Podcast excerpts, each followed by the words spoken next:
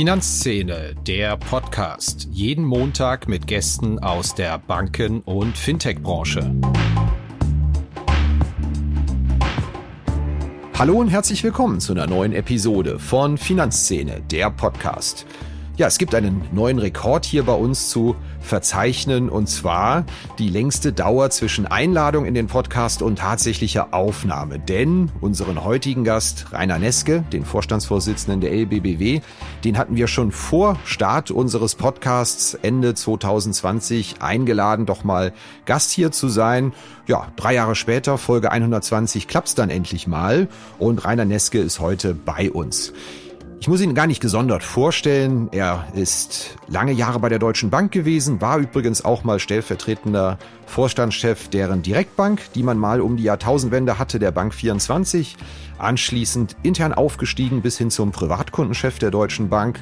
2015 da gegangen, ein Jahr Auszeit genommen und seit November 2016 Vorstandsvorsitzende der LBBW. Ich würde einfach vorschlagen, ohne großes Gequatsche steigen wir ein in den Podcast.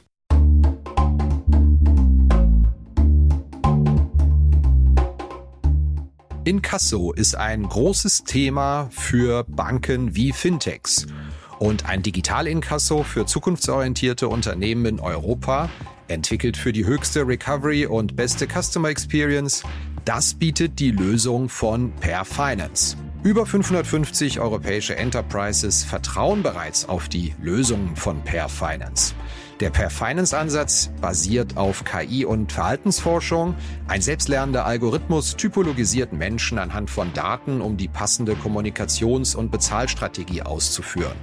Das Ziel, Kunden erfolgreich zur Zahlung sensibilisieren und die ideale Lösung für jeden Menschen finden, um die Forderung schnell zu begleichen. Zum Einsatz kommen dabei KI-Technologie basierend auf Reinforcement Learning und auch Natural Language Processing. Der Ansatz verhilft Finanzteams zu schnellerer und höherer Rückführung von außenstehenden Forderungen und bietet Verbrauchern ein nahtloses und faires Online-Bezahlerlebnis. Das Ganze in einem All-in-One-Ansatz für alle Länder. Ein Vertrag, eine Datenschnittstelle, ein Kundenportal und ein Ansprechpartner. Einfach mal schlau machen auf der Seite www.airfinance.com. Hallo Neske, herzlich willkommen bei uns im Podcast. Ja, Herzlich willkommen auch von meiner Seite. Vielen Dank, dass ich heute hier bei Ihnen sein darf. Lassen Sie uns als erstes mal einen Blick auf die deutsche Bankenlandschaft richten. Sind wir im absoluten Sweet Spot für Banken, wie wir so häufig hören? Die Zinswende ist da, es gibt kaum Kreditausfälle. Kann es eigentlich noch in irgendeiner Form besser laufen für eine deutsche Bank, als das im Moment, also für eine deutsche Bank im Sinne einer deutschen Bank, natürlich nicht der deutschen Bank, als es im Moment der Fall ist? Sweet Spot würde ich nicht sagen. Ich würde sagen, wir sind wieder in einem gewissen normalen Fahrwasser. Ja, die Zinslandschaft und die Zinskurven sind jetzt ja nicht besonders hoch, sondern sind nur sehr schnell wieder einigermaßen normal geworden. Dass wir in Deutschland traditionell statistisch niedrige Kreditausfälle haben, ist auch eher der Normalfall, denn der Ausnahmefall. Insofern glaube ich, ist es eher ein normales Umgebungsvariable wenn man die globalen Themen außen vor lässt und die internationalen Themen und die Umbrüche in der Wirtschaft. Mhm. Es gibt aber ja trotzdem am Kapitalmarkt gewisse Zweifel, dass so große Banken, wie wir sie in Europa haben, in den kommenden Jahren die Kapitalrückflüsse an Eigner leisten können, wie sie sich das so vorstellen und in Aussicht stellen. Sonst würden sie ja nicht so dramatisch unter Buchwert notieren. Haben Sie ein Gefühl dafür, warum es diese Zweifel an diesen Rückflüssen gibt, gar nicht mal bezogen auf Ihr Institut, sondern generell auf Banken in, in der Eurozone, sagen wir mal. Ja, Sie haben absolut recht. Die Banken in der Eurozone ähm, sind generell unter einer hoher Skepsis äh, vom internationalen Kapitalmarkt gesehen. Und das hat natürlich äh, vielfältige Gründe. Einer ist sicherlich, dass wir in Europa traditionell ein Bankensystem haben, das weniger kapitalmarktorientiert ist und damit kapitaleffizienter arbeitet, sondern eher über Bankbilanzen arbeitet. Das wiederum hat den Riesenvorteil, dass insbesondere der Mittelstand und insbesondere in Deutschland natürlich viele äh, Themen über Bankenbilanzen abwickelt. Und durch den hohen Wettbewerb hat er dort auch sehr positiv äh, gute Konditionen. Das stärkt wiederum die Wirtschaft. Das ist natürlich für die Institute, die ihre Kapitalkosten äh, erwirtschaften müssen, eine große Herausforderung. Und das ist in der Tat so. Was spiegeln Ihnen denn gerade die Kundinnen und Kunden, wenn Sie da draußen sind? Was hören Sie da? Man kann ja eigentlich eher eine pessimistische Haltung einnehmen, weil man gefühlt doch einen ziemlich starken Einschlag schlechter Nachrichten hat, was so Wirtschaftswachstum angeht, Konjunkturperspektiven generell. Aber was erzählen Ihnen die Kunden denn ganz konkret im Moment? Was treibt die um? Also ich glaube, dass wir äh, in der Tat auch in einer wirtschaftlichen Zeitenwende sind und die Kunden das sehr, sehr stark registriert haben. Ähm, es haben sich viele Dinge dramatisch verändert wo wir jetzt 10, 20 Jahre eigentlich eher kontinuierliche Entwicklung haben. Das betrifft sowohl die Globalisierung, von denen wir gerade in Deutschland ein großer Profiteur war. Das war das Thema billige Energieversorgung. Das war das Thema sehr guter ähm, FX-Kurs. Also der Euro-Kurs hat auch geholfen beim Export. Das waren alles Dinge, wo wir sehr kontinuierliche Veränderungen hatten und man geradezu die Kraft auch der deutschen Wirtschaft sehr gut sehen konnte. Und jetzt haben wir eigentlich in sehr, sehr kurzer Zeit Brüche, Technologiebrüche Stichwort E-Mobilität. Wir haben Energiepreis, schockartige ähm, Veränderungen in den Grundpreisen, die ganze Produktionszyklen in Frage stellen. Wir haben das Thema, dass die Globalisierung äh, immer mehr in eine Art von Wettbewerb von Regionen mündet, wo, äh, unter, wo Länder wie beispielsweise Amerika, aber auch Asien anfangen, sich eher zu schützen.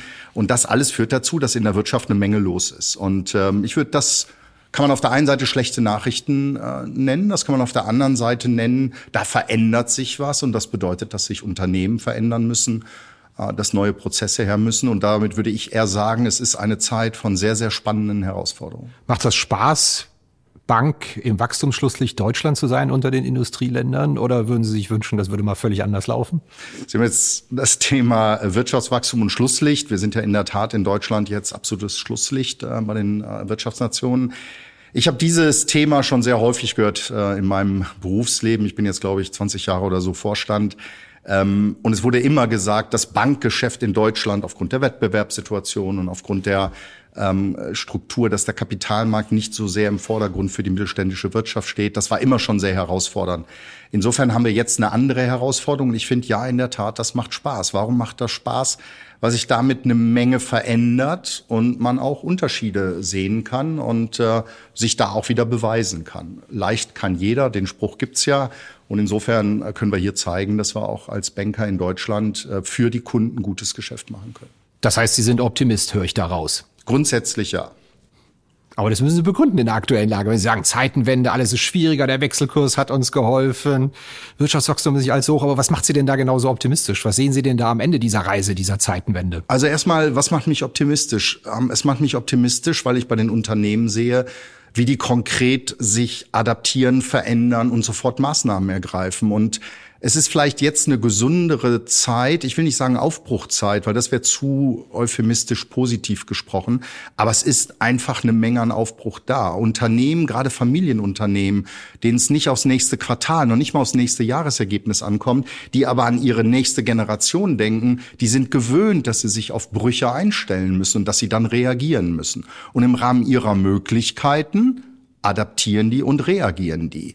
Ähm, das mag nicht immer zum Vorteil des Standorts Deutschland sein, aber das ist auf jeden Fall etwas, wo eine Menge in Bewegung ist und wir auch eine Menge Unternehmen sehen, die sich da sehr erfolgreich äh, positionieren und repositionieren.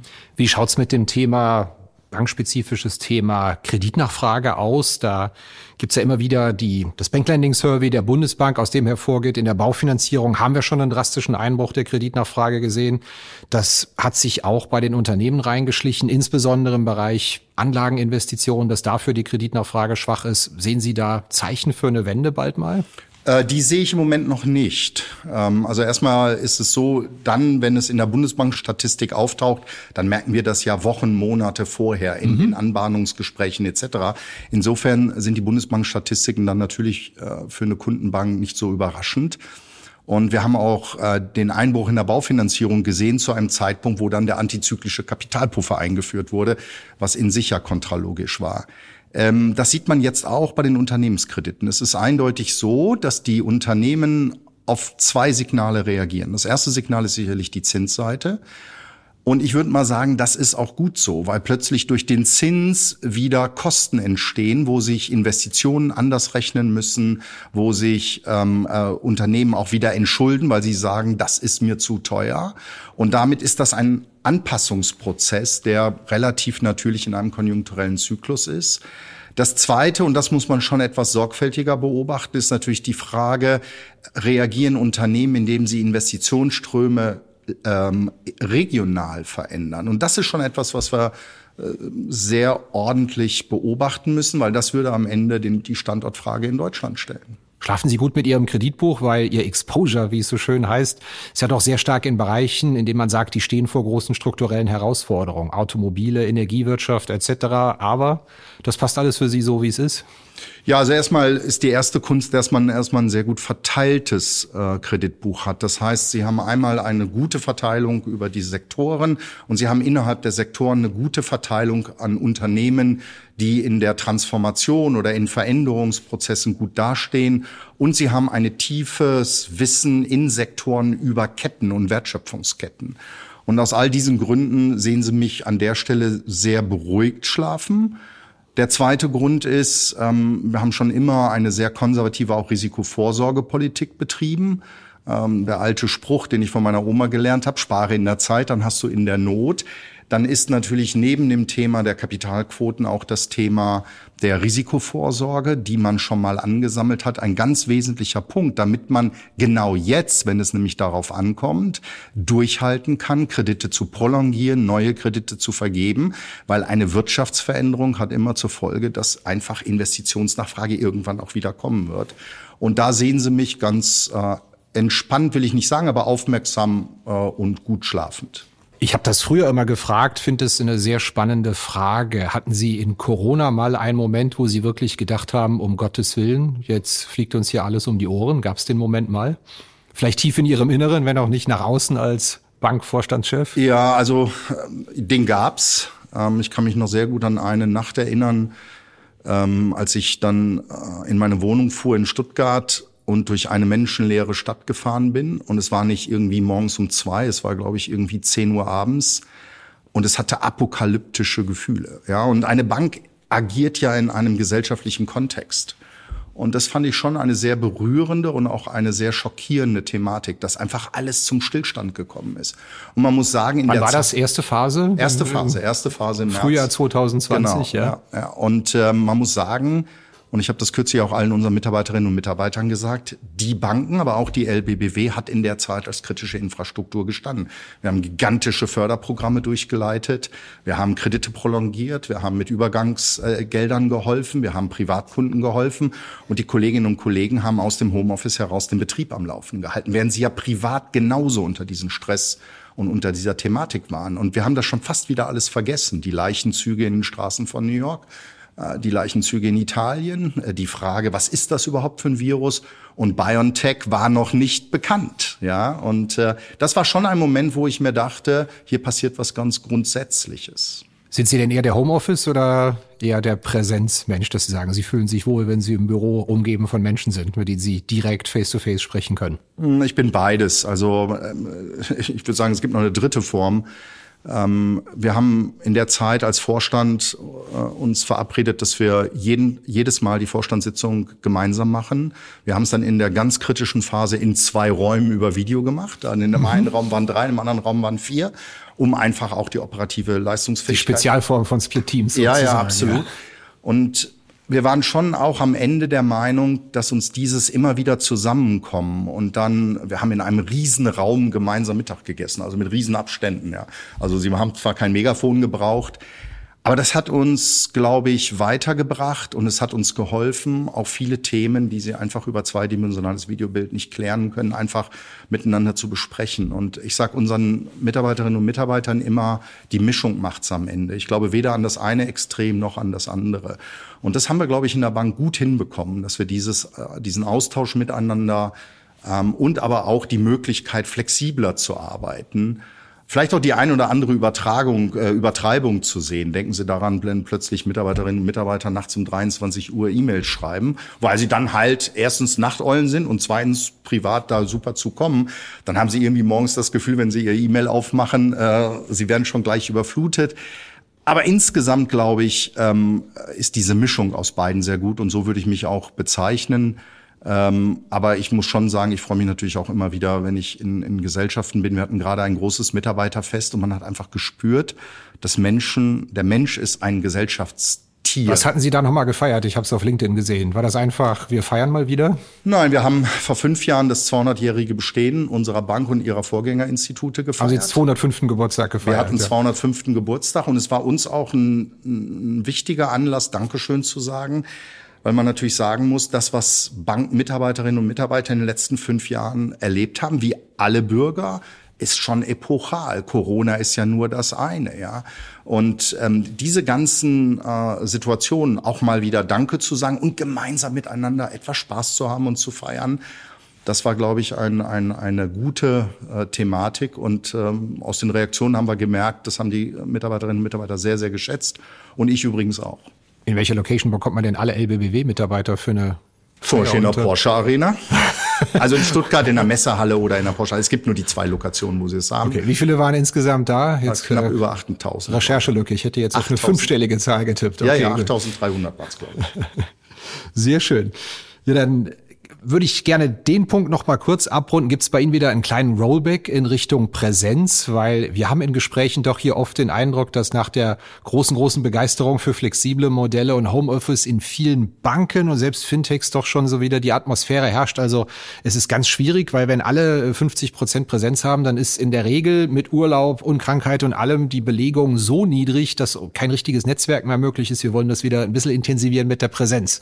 Wie läuft denn das bei der LBBW im Moment? Ähm, entspannter, weil wir nie in diese Extremsituationen gekommen sind. Mhm. Und wir haben eine sehr schwierige Diskussion gleich zu Anfang geführt. Nämlich die Frage war, was ist denn die Quote? Und ich habe gesagt, wir geben keine Quoten raus. Ähm, das hat vor allen Dingen die Führungskräfte nicht besonders begeistert, weil es natürlich genau das hervorruft, was man nämlich am Ende tun muss, dass man sich in Teams in Abteilungen, in Bereichen selbst organisieren muss. Und ich habe immer gesagt, es ist wichtig, dass wir den Zusammenhalt und dass für gewisse Phasen und für gewisse Themen die Menschen zusammenkommen. Und wenn Sie nur mal eine Quote von 50 Prozent rechnen, dann ist ja die Frage, wie viel Sinn, jetzt lassen wir mal Urlaub weg und Seminare. Was macht es für einen Sinn, dass Sie ins Büro kommen und Herr Neubacher ist nicht da, weil der mhm. ist genau an dem anderen Tag in den 50 Prozent. Welchen Sinn hat es dann, Sie zwangsweise ins Büro zu holen? Dann erfüllen Sie eine 50 Prozent Quote, er seine, aber am Ende ist nichts gewonnen. Das heißt, die Frage ist, wann wann kommen wir zusammen, in welcher Form kommen wir zusammen, was passiert denn dann überhaupt? Macht doch keinen Sinn, den Videoschirm auch nur alleine im Büro aufzumachen. Und ich glaube, diese Balance zu halten, das auszutarieren, gelingt in einigen Bereichen besser, in anderen schwierigern. Aber wir brauchen in dem Sinne auch kein Rollback, sondern wir wollen einfach auf diesem Weg weitermachen. Und man spürt, dass sich das ganz natürlich einpendelt. Mhm. Ich mache jetzt mal einen kleinen Sprung noch, bevor wir zu unserer Blitzrunde kommen. Und das ist das Thema Einlagen. Innerhalb der letzten zwei Jahre ist ja Einlagen von geht mir weg, sind heiße Kartoffeln, hat sich die Debatte ja wieder gewendet hin, jede Bank giert wieder regelrecht danach und sei es drum, sie zur EZB zu tragen. Ich war offen gestanden selbst ein klein wenig überrascht, als wir mal so das erste Halbjahr analysiert hatten, dass unter den großen Banken die LBBW der Spitzenreiter in der Einlagengenerierung war. Hätte ich jetzt da nicht vermutet. Hätte ich andere Institute gehabt, ich glaube 18 Milliarden waren es ungefähr. Wie haben Sie das denn gemacht? Gut, ich meine, es ist zum einen natürlich auch immer, äh, sagen wir mal, eine gewisse Glückssache, wie gerade die Stichtage laufen und was an Stichtagen passiert. Zum anderen hat es auch, ist es auch ein Teil des Geschäftsmodells. Wir sind eine große Bank für Unternehmen für staatliche Institutionen und damit sind wir natürlicherweise immer auch ein sehr geschätzter Einlagenabladeplatz. Ja. Ähm, insofern ist das auch Teil des Geschäftsmodells. Dazu kommen die, äh, die Einlagen der Privatkunden. Ähm, wir achten seit Jahren darauf, dass wir einen guten Mittelweg auch da fahren zwischen Konditionen. Sie sehen uns auch nicht bei den Kampfkonditionen ähm, und zwischen, äh, wie steuern wir unser Einlagengeschäft mittel- und langfristig. Wir können nicht jede äh, jede Kondition mitgeben. Und ähm, ja, das war ein, ein erfolgreiches, ganz gutes erstes Halbjahr. Sie kennen ja die journalistische Tradition, in Brand zu legen und dann die Ersten am Schlauch zu sein. Deswegen dürfen Sie jetzt die Mindestreservedebatte löschen. Es gibt ja Stimmen, die sagen, also, dass die EZB wieder für Banken, die über Nacht ihr Geld bei ihr parken, vier Prozent zahlt, angesichts der Tatsache, dass wir über 3000 Milliarden Überschussliquidität haben, die in dieser Eurozone kursieren. Ich glaube, ein Drittel davon allein von deutschen Banken ist eine gigantische Subvention. Man schenkt denen Geld, äh, die reichen die Kunden, an die Kunden nur ein halbes Prozent im Schnitt durch, an die Privatkunden. Das kann ja wohl so nicht sein. Ja. Antworten Sie drauf, ob das so sein kann. Ja, Ihre Fragestellung trifft, glaube ich, ganz gut den Kern. Es ist eine hochemotionalisierte Debatte, ähm, die, glaube ich, es wert ist, dass man sie etwas unemotionalisierter mal auseinanderzieht. Das eine Thema ist, ähm, durch die Zinswende haben Einlagen einen Preis. Das gilt genauso wie für die Privatkunden, äh, wie für die Unternehmenskunden, aber auch für Banken. Das heißt, die Frage ist, wo bringen wir unsere Liquidität über Nacht hin und was bekommen wir dafür? Und der Marktpreis ist halt, wie der Marktpreis ist, by the way, die EZB setzt ihn auch. Das Zweite ist, dass Banken gezwungen sind, eine gewisse Mindestreserve dort zu halten. Und die Frage ist, warum ist diese Mindestreserve dann gar nicht verzinst? Ähm, das ist, glaube ich, eine Thematik, die am Ende des Tages gegen den Markt springt. Sie sind wieder zurückgegangen auf ihre alte 2012er 1%-Regelung, ähm, die wir zwangsweise bei der EZB halten und die ich nicht anlegen kann woanders. Das jetzt deutlich zu verändern, da entzieht sich mir jede rationale Logik, außer dass man sagt, naja, Banken machen Gewinne und das wollen wir nicht. Ähm, die, das erste äh, Thema ist natürlich an der Stelle, dass die äh, Frage dieser Mindestreserve auch eine ist äh, der Liquidität im Markt. Aber die kommt natürlich nicht über die Mindestreserve. Die entziehen sie nicht dem Markt über die Mindestreserve primär, sondern über den riesigen Einlagen, äh, Anlagenbestand der EZB. Äh, wir reden hier von knapp 4,8 Billionen Euro, die dort liegen und die diese Liquidität gehalten, äh, gezogen haben. Das Zweite ist es am Ende eine Gewinnverlagerung von den Banken zur Zentralbank. Dann ist die Frage, warum will man das? Damit dann die Zentralbank drittens, mehr Gewinn macht und alle Bürger davon profitieren. Das ist eine durchaus nicht von der Hand zu weisende Logik. Und die zweite Frage geht wieder zurück auf Ihren ersten Punkt oder Ihre erste Eingangsfrage. Wir müssen einfach anerkennen, die Profitabilität der europäischen Banken ist sowieso nicht die dollste, weil sie im internationalen Wettbewerbsumfeld natürlich äh, extrem äh, benachteiligt sind. Dort das nochmal on top zu machen, da kann ich die Emotionalität in der Diskussion zwar verstehen, aber ich plädiere dafür, das einfach rational ähm, durchzudiskutieren und dass ich kein Fan davon bin, das ist ja wohl selbstredend. Ähm, aber ich glaube, dass auch eine Menge objektive Gründe neben Emotionalität dazu führen, dass das eigentlich keine gute Idee ist der EZB. Nick Schü, der Chef der ING Deutschland, hat vergangene Woche hier im Internationalen Club Frankfurter Wirtschaftsjournalisten gesagt, wenn Sie wollen, dass wir höhere Einlagenzinsen zahlen, grätschen Sie uns besser nicht in die Gewinne rein. Das klingt etwas widersinnig. Hat er recht? Das weiß ich nicht, ich kann das, habe das nicht mitbekommen, kann das nicht kommentieren. Aber eins ist sicher: Die Einlagenzinsen auf der Kundenseite werden über Wettbewerb determiniert. Und da kann ich nur jedem Kunden sagen: Seid froh, dass ihr in Deutschland seid, weil hier ist der Wettbewerb am intensivsten. Mhm. Jetzt kann man darüber diskutieren, wie lange hat es gedauert, bis dieser Wettbewerb wirklich in Gang gekommen sind. Reden wir über drei Monate, vier Monate Verzögerung. Aber Sie selber als intensiver Begleiter der Szene wissen, da ist eine Menge in Gang gekommen. Und für den einen sind die Tagesgeldzinsen kriegsentscheidend, für den anderen ist eine langfristige Kundenbeziehung mit seiner Bank entscheidend. Und ich glaube, ein Punkt, der mir sehr am Herzen liegt, ist, der Markt wird das regeln. Wir sind hier nicht in einer Planwirtschaft. Und wenn Wettbewerber bessere Einlagenzinsen zahlen und wir können als LBBW nicht mithalten, dann gehen die Kunden dahin oder halt auch nicht. Und das gibt dann einen Preis. Und dieser Mechanismus ist nach diesem rasanten Zinsausstieg jetzt wieder voll im Gange. Deswegen sage ich ganz entspannt, dafür haben wir ein sehr differenziertes Banksystem mit sehr differenzierten Bankmodellen. Und da ist eine ING in einer anderen Proposition als eine DKB oder eine Deutsche Bank oder eine Commerzbank oder eine LBBW. Und das alles macht die Wahlmöglichkeit für Kunden aus. Und das ist gut so. Nimmt der Wettbewerbsdruck bei Einlagen zu im Moment oder ist der auf unverändert hohem Niveau, wenn man so die letzten Monate nimmt? Ja, ich finde schon, er hat zugenommen, also auf hohem Niveau nochmal zugenommen. Vielleicht auch vor dem Hintergrund, dass eine gewisse Art von Hyperventilierung und hoher Emotionalität in dem Thema ist und manche vielleicht auch überreagieren. Ich sage immer, wenn, wenn ein System äh, dramatisch Parameter verändert, dann gibt's so Nachpendelbewegungen, bis sich was wieder austariert. Und die völlig blödsinnigen Negativzinsen in einem rasanten Anstieg jetzt auf vier fünf Prozent äh, Ebenen zu haben, bedeutet, dass jetzt ein System nachjustiert und dann übertreibt der eine in die eine Richtung, der andere bleibt ein bisschen hinterher. Die Banken haben unterschiedliche Geschäftsmodelle. Banken, die sehr verlässlich langfristige Kredite rausgegeben haben, müssen anders auf den Einlagenanstieg reagieren als Banken, die das über den Kapitalmarkt machen. Und ähm, da würde ich sagen, ein bisschen mehr Gelassenheit Und dass Banken profitabel sind, ist erstens eine gute Nachricht für Steuerzahler, zweitens eine gute Nachricht für die Wirtschaft und drittens eine gute Nachricht für die Aktionäre und am Ende auch gut für den Wirtschaftsstandort, der in einem dramatischen Umbruch ist und der starke Banken, die Kredite geben können, einfach braucht. Das Thema scheint Sie ja sehr zu bewegen. Erklären Sie mir mal warum. Ich glaube, dahinter liegt ein anderer Punkt und das ist, ich will nicht sagen Neiddebatte, aber das war am Anfang, äh, fand ich Ihre Eingangsfrage sehr passend. Die Frage, für uns ist es nicht gut, wenn Banken anfangen, wieder Profite zu machen. Und insbesondere, wenn sie selber 0% Zinsen kriegen oder 0,5 oder 1%. Das heißt, wenn ihre Bank sozusagen 4% zahlt die EZB und ihre Bank gibt ihnen 0,5 und 1, das ist schon mal ein grundsätzliches Problem. Das zweite Problem ist, dass man generell äh, bei Banken seit der Finanzkrise einfach keine Gewinne sehen will. Gleichzeitig will man aber auch nicht, dass Banken äh, gerettet werden. Gleichzeitig will man, dass sie natürlich die Transformation bezahlen, äh, mitfinanzieren. Und drittens ist den meisten Leuten logischerweise nicht klar, dass Mittelständler auf starke Banken angewiesen sind. Ja, so und und das Vierte ist niemand, ja niemand würde äh, in Bankaktien investieren, weil die Returns einfach zu niedrig sind. Das heißt, das ist ein Sektor, der strategisch für die Transformation der Wirtschaft einfach in Europa extrem schwach ist. Und die Amerikaner haben das halt etwas äh, dramatisch geschickter gemacht. Ja, und die Asiaten machen das übrigens auch anders. Für die sind Banken im wahrsten Sinne des Wortes äh, wirtschaftspolitische Transformationsmechanismen.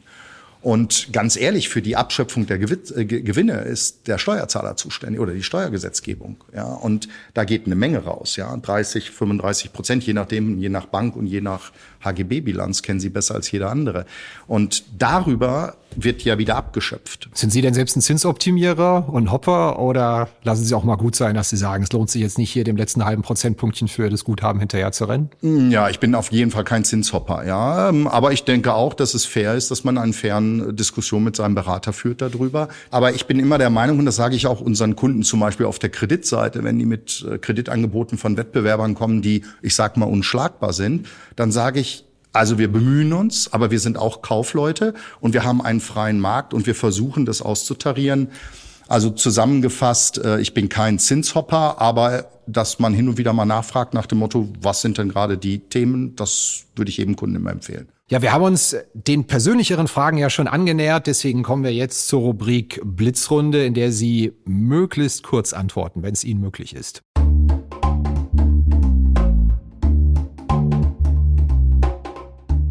Inkasso ist ein großes Thema für Banken wie Fintechs. Und ein Digital-Inkasso für zukunftsorientierte Unternehmen in Europa, entwickelt für die höchste Recovery und beste Customer Experience, das bietet die Lösung von Per Finance. Über 550 europäische Enterprises vertrauen bereits auf die Lösungen von Per Finance. Der Per Finance Ansatz basiert auf KI und Verhaltensforschung. Ein selbstlernender Algorithmus typologisiert Menschen anhand von Daten, um die passende Kommunikations- und Bezahlstrategie auszuführen. Das Ziel, Kunden erfolgreich zur Zahlung sensibilisieren und die ideale Lösung für jeden Menschen finden, um die Forderung schnell zu begleichen. Zum Einsatz kommen dabei KI-Technologie basierend auf Reinforcement Learning und auch Natural Language Processing. Der Ansatz verhilft Finanzteams zu schnellerer und höherer Rückführung von außenstehenden Forderungen und bietet Verbrauchern ein nahtloses und faires Online-Bezahlerlebnis. Das Ganze in einem All-in-One-Ansatz für alle Länder. Ein Vertrag, eine Datenschnittstelle, ein Kundenportal und ein Ansprechpartner. Einfach mal schlau machen auf der Seite www.airfinance.com. Morgens Kaffee oder Tee bei Ihnen? Ganz klar Kaffee. Im Flieger oder im Zug? Gang oder Fenster? Zug, Gang. Wenn Herr Neske an der Kasse steht, womit zahlt er? Bar, Karte, Wallet-Lösung? Wallet. Im Urlaub, Strand oder Berge? Berge.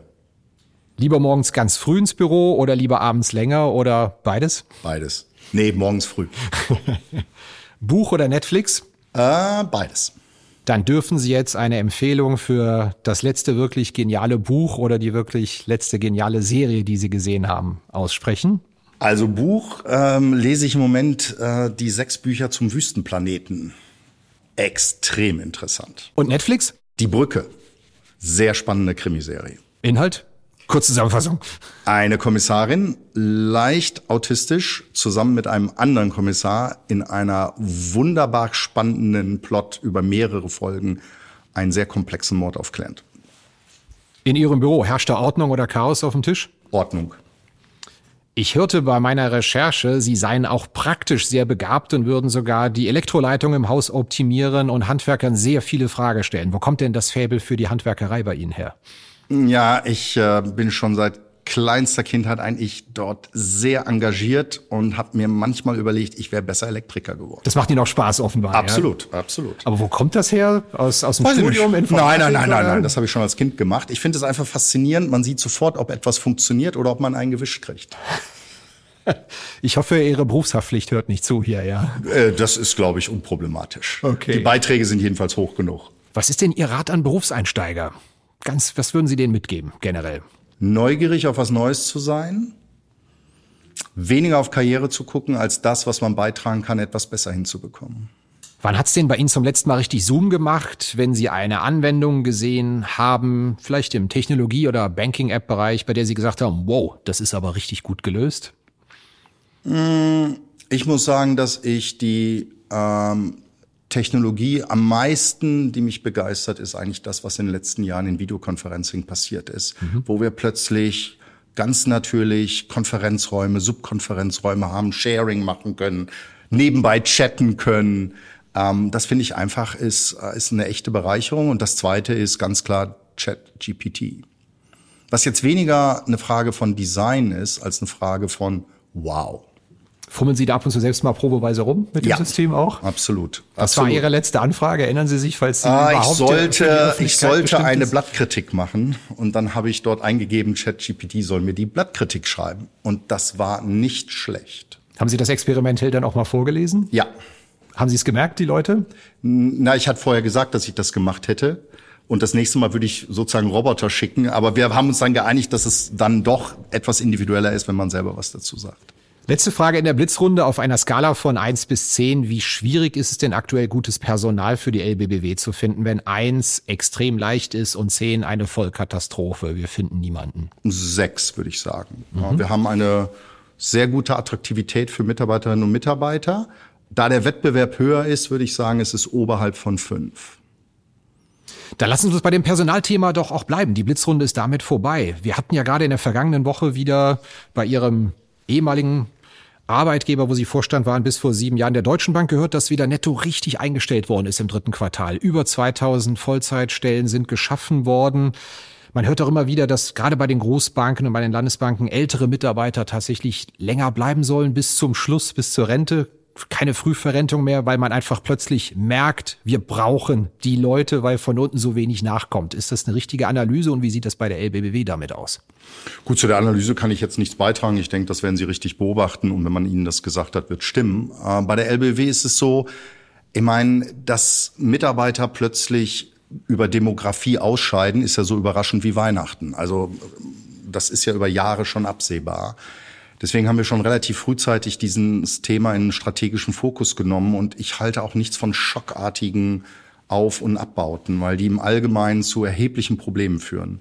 Ähm, viel besser ist es, konstant zu investieren und auch zu desinvestieren. Also es gibt sicherlich Bereiche in einer Bank, die langfristig über Automatisierung, über Einsatz von Technologie ähm, eher abnehmen, wo auch die Attraktivität der Arbeitsplätze zunehmend abnimmt. Und auf der anderen Seite gibt es Bereiche, in die müssen sie langfristig investieren. Dazu gehört sicherlich die Informationstechnologie.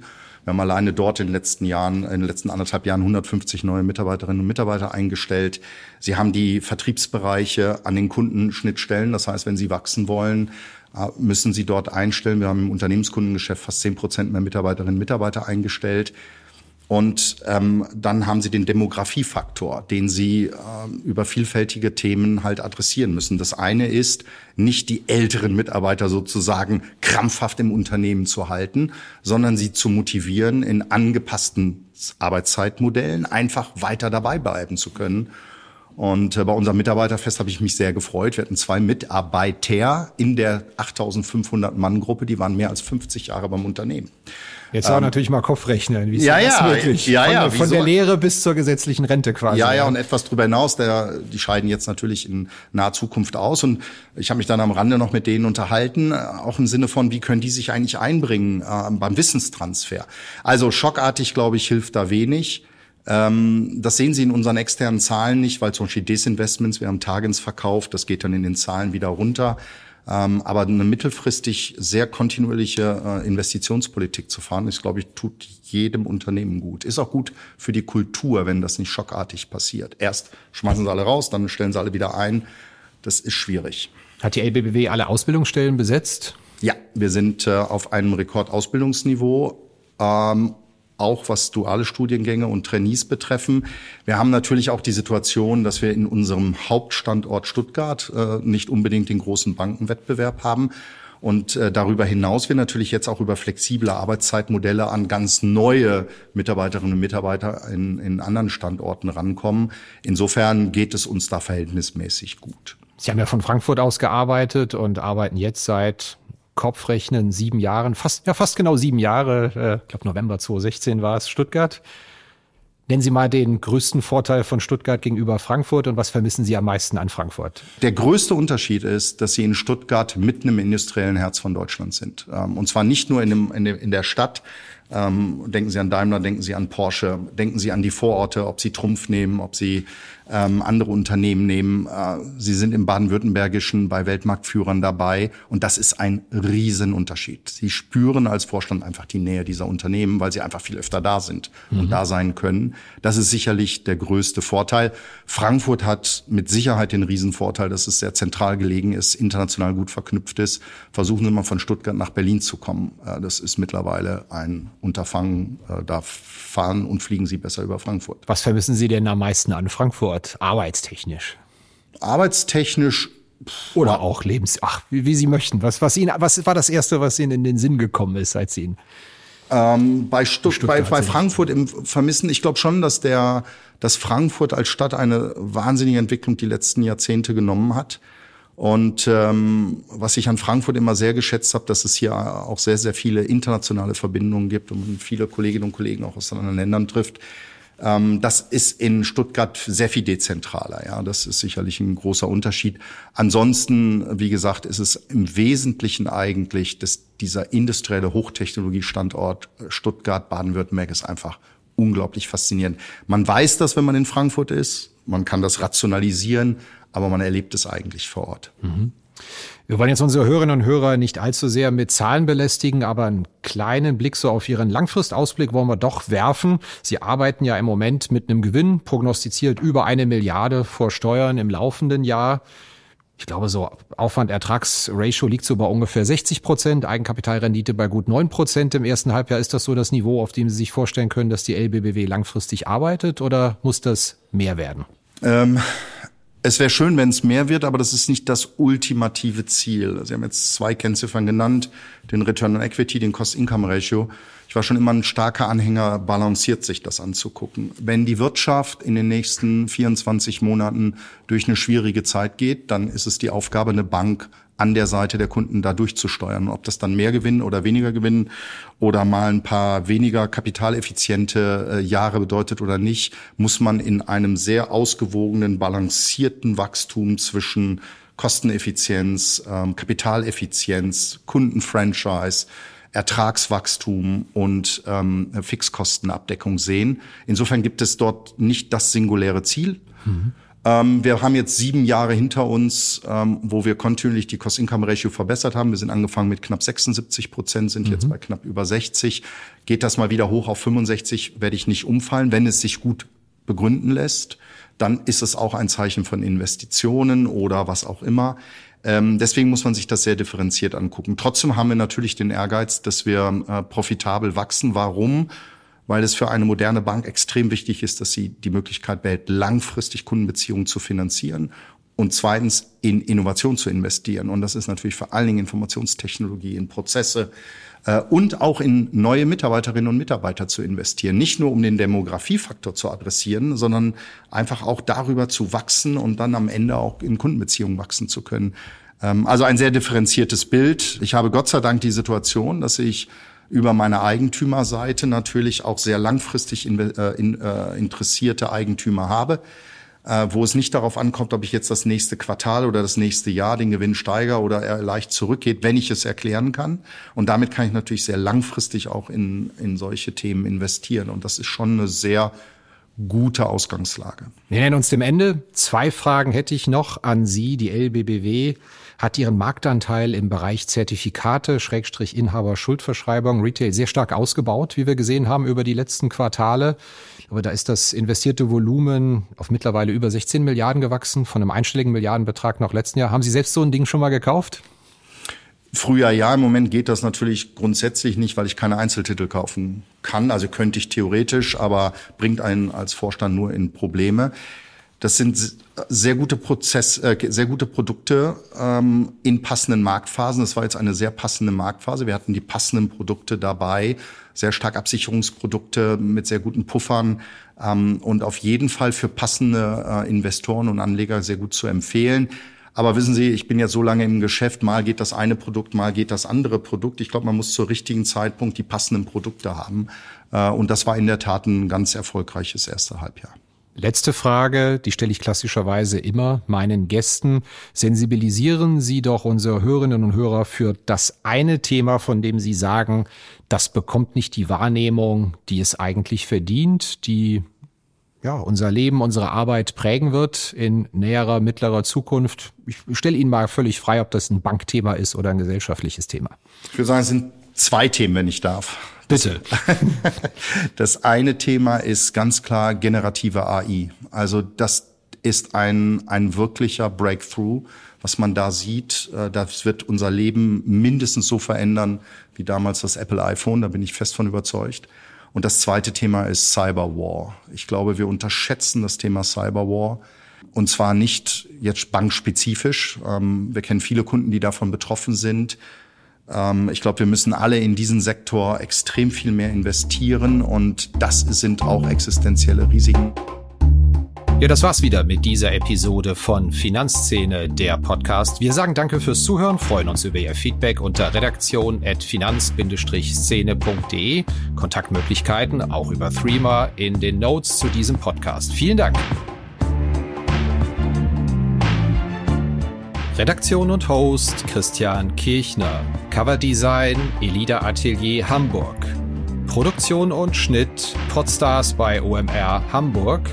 Musik Liturgy of the Street von Shane Ivers www.silvermansound.com.